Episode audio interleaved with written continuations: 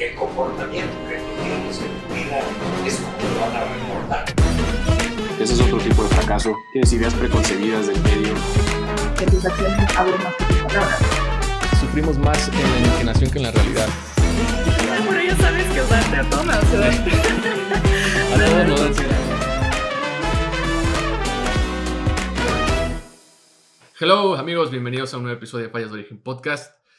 Tengo mucho frío, estoy, estoy temblando, ya está haciendo aquí en Monterrey y creo que no me va a ir nada bien con el frío, pero eh, también me gusta, o sea, siento que la Navidad y estas temporadas no es lo mismo sin frío, no sé, se sentiría raro que hiciera calor. Si eres nuevo te cuento súper rápido que es un proyecto en el cual reflexionamos sobre la adversidad a través del punto de vista estoico, que es una filosofía fundada por Zenón de Sitio en la antigua Grecia.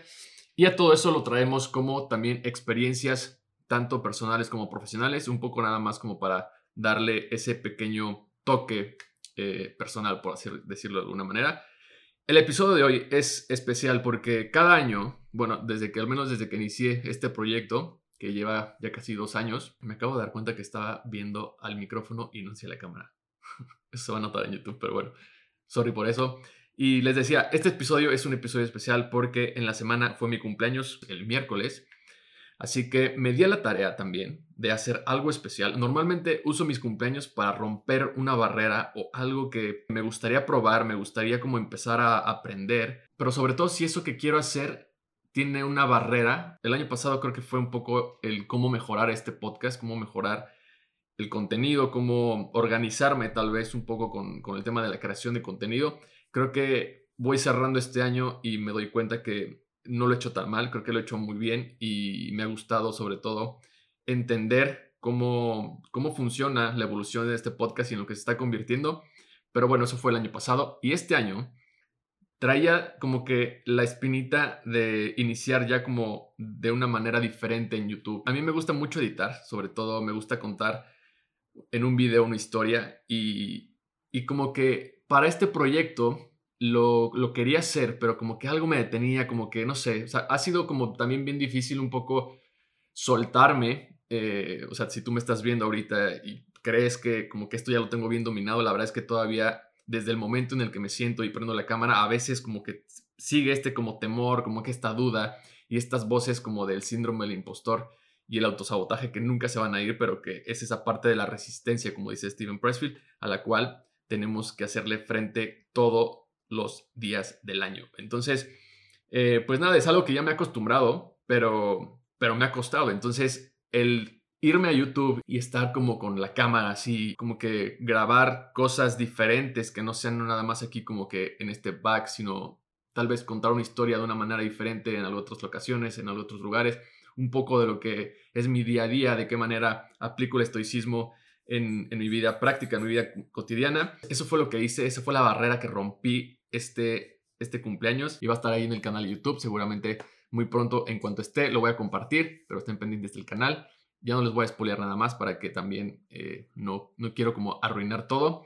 Y tengo aquí un pastel que me mandaron mis amigos de la agencia y que no lo había abierto porque como que lo vi muy bonito y dije, lo puedo aprovechar para el fin de semana grabar este episodio y prenderlo aquí y poner un deseo. La verdad es que estoy bastante agradecido con cada uno de ustedes que me escribe, que me comentan, que me felicitan por el contenido, que me digan que no deje de crear porque se les hace muy bueno. Muchas gracias de verdad. Al final, si esto crece es por ustedes, por ti, que te das el tiempo de verme y de escucharme. Y pues nada, quería aprovechar el momento porque siempre es bonito apagar un pastel y poner un deseo. Siempre como que esta tradición de poner el anillo. Este anillo como que se ha vuelto muy especial porque llevo como unos tres años con él. Dos, más o menos. Yo que tres. Y este anillo lo iba... Mi abuelo falleció en febrero y estuvimos en el rancho y estuve a punto como que de, al momento que lo estaban enterrando, de tirarlo ahí, pero como que algo me dijo como que no, como que, lo conservara. Y no sé, siento como que este anillo me ha acompañado en muchos momentos, en muchas adversidades y como que se ha vuelto muy, muy especial, pero bueno, es como una tradición que hago. Así que el deseo que voy a pedir va a ser simplemente que la vida o que el universo me siga dando tiempo para hacer esto que realmente me está gustando bastante y sobre todo agradecerte una vez más a ti por estar. Así que gracias. Al rato lo probamos porque no sé, es como un cupcake gigante, pero no sé qué no sé de qué sea. Y como decía al principio, este episodio es básicamente una reflexión de lo que creo que me marcó más este año, algunos puntos que creo que me gustaría compartir para reforzar y para sobre todo como que hacer este ejercicio de recordármelo. El primer punto tiene que ver con mi llegada aquí a Monterrey cambié de ciudad, dejé todo. Marco Aurelio habla de lo tonto y demente que es seguir siendo la misma persona que siempre has sido dejando que la vida te pase por encima. Y peor aún cuando la vida que llevas ni siquiera te gusta. Se dice que la definición de la locura es hacer lo mismo repetidas veces buscando que el resultado sea diferente. Y creo que no hay nada más triste que una persona no quiera cambiar, que no está dispuesta a dar ese salto a la oscuridad y empezar de nuevo, quemar todas sus naves, quemar todos los barcos, no necesariamente tienes que cambiarte de lugar, pero se puede dar incluso, o sea, en ese trabajo, ¿no? O sea, si no estás contento con esa vida, con ese trabajo, trata de buscar esa salida. Si no estás contento con tu vida en sí completa, trata de ver la forma que realmente te puedas forzar o al menos empujarte a que ese cambio se dé de manera drástica. Y, creo que a mí, en lo personal, la falla de origen que, que puedo decir al respecto sobre este punto de cambiar de ciudad yo anteriormente estaba muy reacio de venirme a Monterrey. Con la agencia que llevo más de dos años trabajando, empecé desde la pandemia y empezamos remotamente. Entonces, en algún punto me acuerdo que sí me habían dicho que querían que me viniera para acá, pero para mí era algo como, ok, era como un mientras pasa la pandemia a ver qué sucede. Y la relación fue creciendo, me gustó bastante lo que estábamos creando juntos y, y llegó un punto en también el que la propia pandemia pues hizo que muchas agencias cambiaran este sistema híbrido del home office y, el, ir a oficina, ¿no? Entonces la agencia en un punto me dijo, ¿sabes qué? Pues todo está bien, entonces podemos seguir un año más en home office. En ese momento yo estaba en Puebla y estamos a distancia, entonces parecía que no había problema. Pero entre todo esto, por un lado, mi trabajo de cierta manera estaba bien, pero mi vida personal mi estilo de vida no estaba, no estaba ordenada. O sea, había un poco de caos ahí, si no es que mucho, pero con terapia, con nuevos hábitos, con quitar hábitos, pues como todo poco a poco empezaba a tener sentido. Pero la realidad es que como que hasta que no di ese paso de, ¿sabes qué? Voy a quemar todas las naves porque literal dejé el departamento que tenía en México, vendí todas mis cosas, no me traje nada, bueno, me traje este escritorio, todo lo demás lo vendí, todo. O sea, no dejé, no me traje absolutamente nada. Y la reflexión que te puedo compartir ocho meses después de haber quemado esas naves por completo, es que de verdad llegar a una ciudad nueva te pone en un chip diferente. O sea, conoces nuevas personas, haces nuevos amigos. El estilo de vida que también estabas buscando de cierta manera em, se empieza a dar de una mejor manera porque llegas a un lugar en donde no conoces nada, por lo tanto vas a empezar a buscar esas cosas que normalmente te gustan y los hábitos malos que tienes ya no los vas, o sea, ya no están tan latentes ahí porque tal vez algo en el pasado o en aquella ciudad, algo te amarraba a esos hábitos y que no te daba tal vez la, suficiente fuerza por eliminarlos. Entonces, si estás en un momento difícil de tu vida y tienes la posibilidad de cambiarte de ciudad, no lo dudes más. Te lo dice alguien que dudaba por completo y es una falla de origen que de verdad, o sea, estoy bastante feliz de que haya tomado esa decisión y también mi tía, que de cierta manera también jugó un papel importante al momento como que también de empujarme y alentarme a que me viniera a vivir para acá. Ocho meses después te puedo decir que es una de las mejores decisiones que he tomado en mi vida, si no es que hasta ahorita es la mejor, porque de verdad está, estoy muy, muy feliz aquí. Y creo que también el hecho de cambiarte de ciudad al quemar todas tus naves, al quemar todos tus barcos, te motiva a crear nuevas cosas, te motiva a que realmente tal vez te conectes con eso que, que realmente quieres hacer, de esta parte de, de tener como nuestro propósito, lo que realmente queremos hacer con con nuestra vida y creo que definitivamente cambiar de ciudad es una de las mejores cosas que puedes hacer. Creo que si me llegara a encontrar otra vez en un mismo lugar, una misma situación así en donde no me hay, en donde sienta que mi vida le falta algo, creo que esa sería definitivamente una opción que tomaría, cambiarme de ciudad. El segundo punto es la rutina, porque creo que el año pasado, como lo he dicho a lo largo de este año también, la rutina para mí es algo muy importante, es algo que los estoicos siempre aconsejaban tener, porque la rutina es la vía más rápida para la disciplina. Y creo que este año para mí la rutina me enseñó sobre todo a ser un poco más paciente, pero sobre todo a escuchar no solamente mi cuerpo, sino también a escuchar eh, cómo va evolucionando los proyectos, las cosas que voy haciendo a través de, de, estas acciones o las decisiones que iba tomando. Porque Picteto dice que todo hábito y capacidad se crea y crece por sus propias acciones correspondientes. Es decir, si quieres aprender a correr, tienes que correr. Si quieres aprender a meditar, tienes que meditar. Y si no quieres hacer algo, simplemente hazte el hábito de hacer lo contrario. Porque no puedes mejorar al azar, tienes que tener un plan. No creas ni tomas grandes decisiones por accidente, lo haces por definición y por constancia. Si quieres hacer algo, si quieres crear algo, conviértelo en un hábito y llévalo a una rutina. La rutina va a ser esa vía que te permita integrar ese hábito de una mejor manera. Reflexión número 3, no seas esclavo de tu agenda. Esto fue una de las más grandes lecciones que aprendí este año porque entre más trataba de ponerle horas a todo, menos libre me sentía. O sea, para que te des una idea, le di poner horas hasta cuando salí a caminar con, con mi perro. Y la consecuencia de eso fue que sentía una cárcel de mi propio sistema. Y eso hacía que la resistencia estuviera más fácil, porque estaba tan abrumado, como medio estresado también, de que ya se me estaba yendo una hora. Si fui al súper y solamente tenía una hora y por algo me detuve en el tráfico o algo, y ya, tenía, ya me estaba pasando la siguiente hora de la siguiente actividad que necesitaba hacer, pues me empezaba como a, ching, ya no, ya no, ya no hice esto. Y entonces eso hizo que no me sintiera libre. Y creo que las personas, entre más ocupados queramos estar en nuestra agenda, así de que nada más tengo media hora y en esta media hora te puedo atender una llamada, o nada más tengo tal, siento que, que eso es, eso, o sea, siento que eso se convierte a que realmente no tengas libertad, que eres un esclavo. Ahora, no por eso quiere decir que mi agenda se convirtió ya como en un, bueno, a ver qué pasa, ¿no? me ayuda mucho la rutina, sí, pero mi rutina, lo que hago es que la rutina ahora está convertida en hábitos. O sea, la rutina responde a los hábitos. Los hábitos que no mueven el día son meditar, leer, escribir y hacer ejercicio. Esos cuatro siempre están. Entonces, lo que hace la rutina es que normalmente son en la mañana, pero si por algo los, los cuatro no los puedo hacer en la mañana, los cambio algunos dos por la noche, dos por la mañana, pero sí trato que esos cuatro siempre estén en, en mi día. O sea, no, no hay manera que no haga esos cuatro. Y algo que, que noté al momento de hacer esto es que la agenda, en lugar, ya no, o sea, ya no agendaba así de que, ah, 20 minutos para caminar con Nico, 15 minutos para llamar a, mi hermano. Lo que hago ahora es que mi agenda está dividida en dos módulos y mis hábitos. O sea, que esos son esos cuatro hábitos, ¿no? Entonces, los módulos que tengo son eh, para el trabajo y para las comidas esos cuatro hábitos se mueven alrededor de esos cuatro módulos. Y también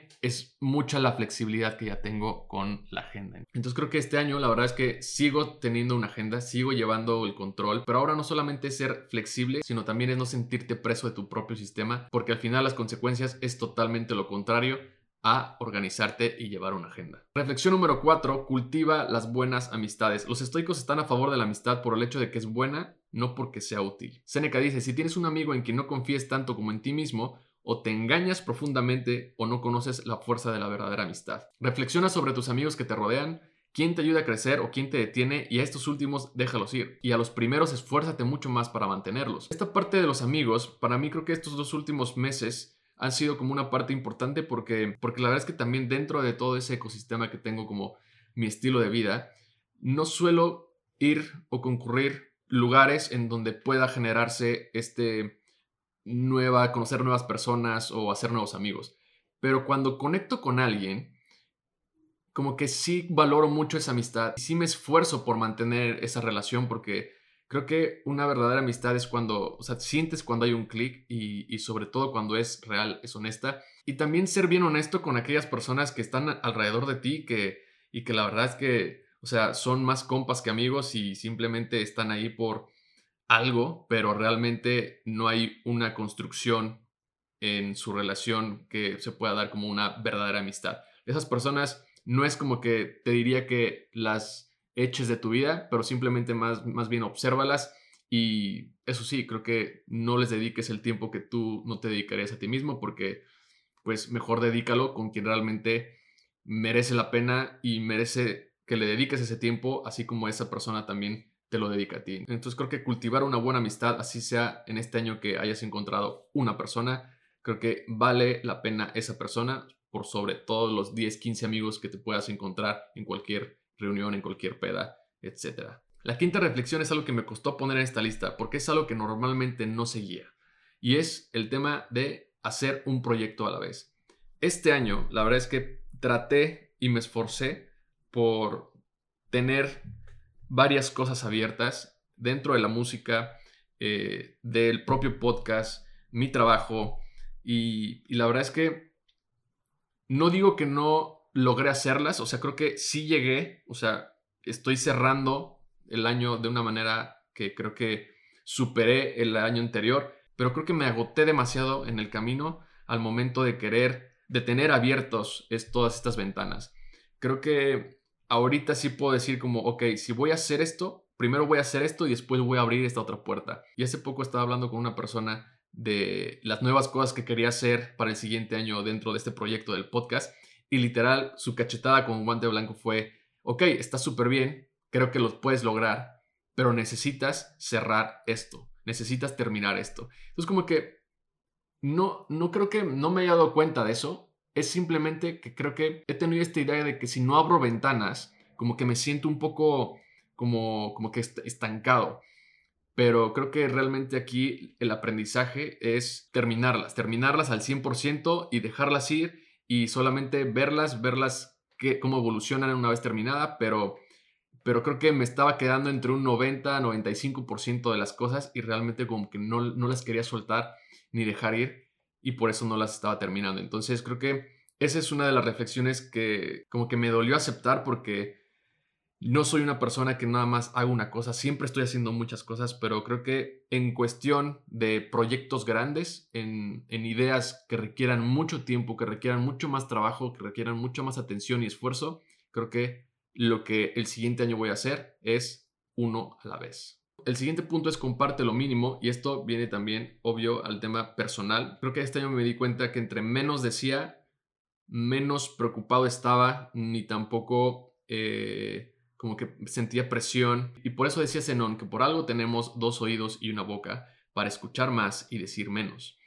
Creo que entre menos digas de las cosas que vas a hacer, entre menos digas las cosas que quieres hacer, y realmente centrarte en el trabajo, centrarte en el proceso de esa propia creación, va a ser mucho más satisfactorio para ti, pero también creo que al momento de llegar a ese resultado, sabe mucho mejor, porque también siento que al momento de decirlo, de compartirlo, siento que se, se, ensucia un poco de energía. No sé por qué. Siento que es mejor que las propias acciones, tus propias decisiones hablen por sí solas y los resultados ya o el momento ya lo podrás compartir una vez ejecutado todo eso. Pero bueno, al menos creo que ese fue el sentir que me dio este año el hecho de estar como compartiendo cierta información con algunas personas. No digo que tampoco ya no lo hagas y te vuelvas como un ermitaño de no decir nada absolutamente a nadie de lo que estás haciendo ni lo que...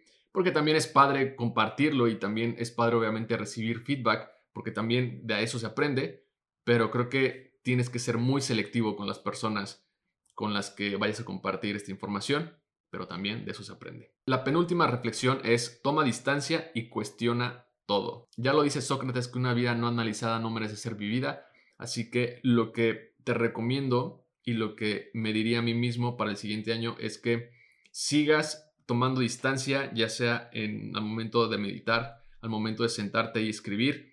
Este distanciamiento que haces de con tus propios pensamientos, de encarar lo que estás viviendo, la adversidad por la que estás pasando, hace que de cierta manera también tu inconsciente juegue y, y por tanto encuentren soluciones que tal vez no estabas viendo o simplemente hagas como este ejercicio para también agradecer todo lo que tienes. Creo que este hábito de escribir es el que me ha permitido hacer este distanciamiento conmigo mismo y ver no solamente los errores, sino también lo que he crecido, las cosas que tengo alrededor, las personas que quiero.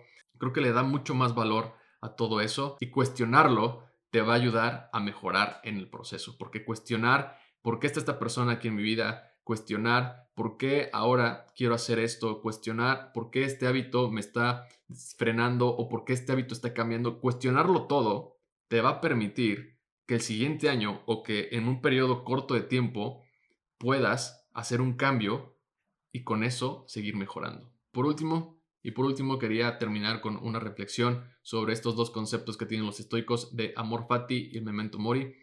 Amor fati para mí fue este año fue un gran aliado porque porque pasé por dos o tres situaciones en las que creo que tener este mindset me permitió justo ver la forma de salir de ese momento y de aceptarlo, ¿no? De aceptar como, como, como pasó y darle vuelta y no solo eso, sino también verla como una oportunidad. Pero sobre todo Memento Mori para mí ha sido como esta sombra que me permite disfrutar realmente ciertos momentos, ya sea que esté con una persona, ya sea que esté con, con mi perro caminando, que esté escalando, que vea el último atardecer, que vea el amanecer, que esté, que haya hecho este episodio de mi cumpleaños.